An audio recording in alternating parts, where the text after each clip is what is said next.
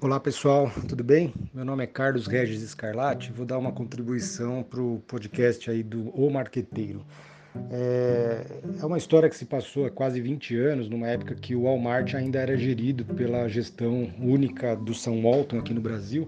Eles já haviam adquirido a rede Bom Preço no Nordeste nós éramos fabricantes de produtos de limpeza focados no Sudeste e eles estavam na época à procura de empresas para fazer as marcas próprias, chamava-se é, chamava na época Great Value, que significava que o foco era em preço, mas também tinha que ter qualidade, né?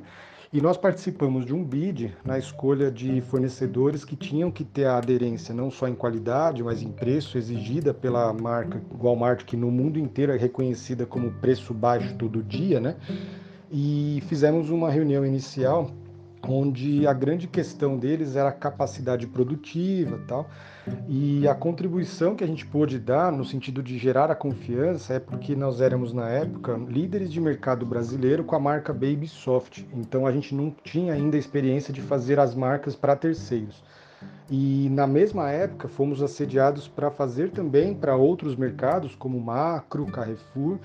E para o Walmart especificamente foi uma história bem curiosa, porque além de eles exigirem uma, uma aderência à marca líder, como nós já éramos marca líder, eles ficaram meio que encurralados, porque em valor o Comfort e o Fofo da Unilever, a IP e o Monbiju da Bombril, é, na cadeia de régua de preços, parecia ser a referência para eles mas a gente foi levar os dados Nielsen, Ibope na época, né, Latin Penny e tal, e a gente mostrou que a liderança de mercado, mesmo focado num segmento geográfico aí restrito ao centro-sul do Brasil, era de nossa propriedade, né?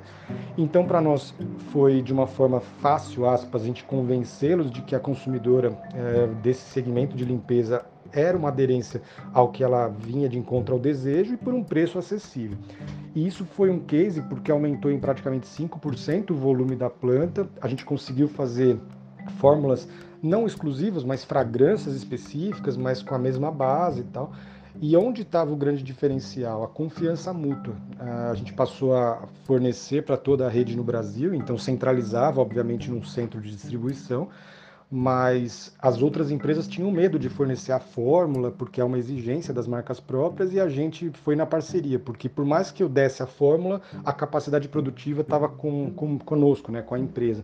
E esse relacionamento perdurou até a última saída da gestão, que agora já não pertence mais à família do São Alto, né? passou a ser de um fundo de private equity, hoje mudou a bandeira, mas é, fica a lição em termos de geração de negócios, a confiança, é a base sempre da empatia com as pessoas e, e a de, a ficar bem atento ao que o mercado busca, né? que é, é qualidade com preço, com confiabilidade, mas no caso específico a gente sabia que o valor custo era primordial e a gente conseguiu entregar é, de uma forma de durabilidade aí de quase 15 anos de, de relacionamento com uma empresa do porte mundial como é o Walmart. Ok?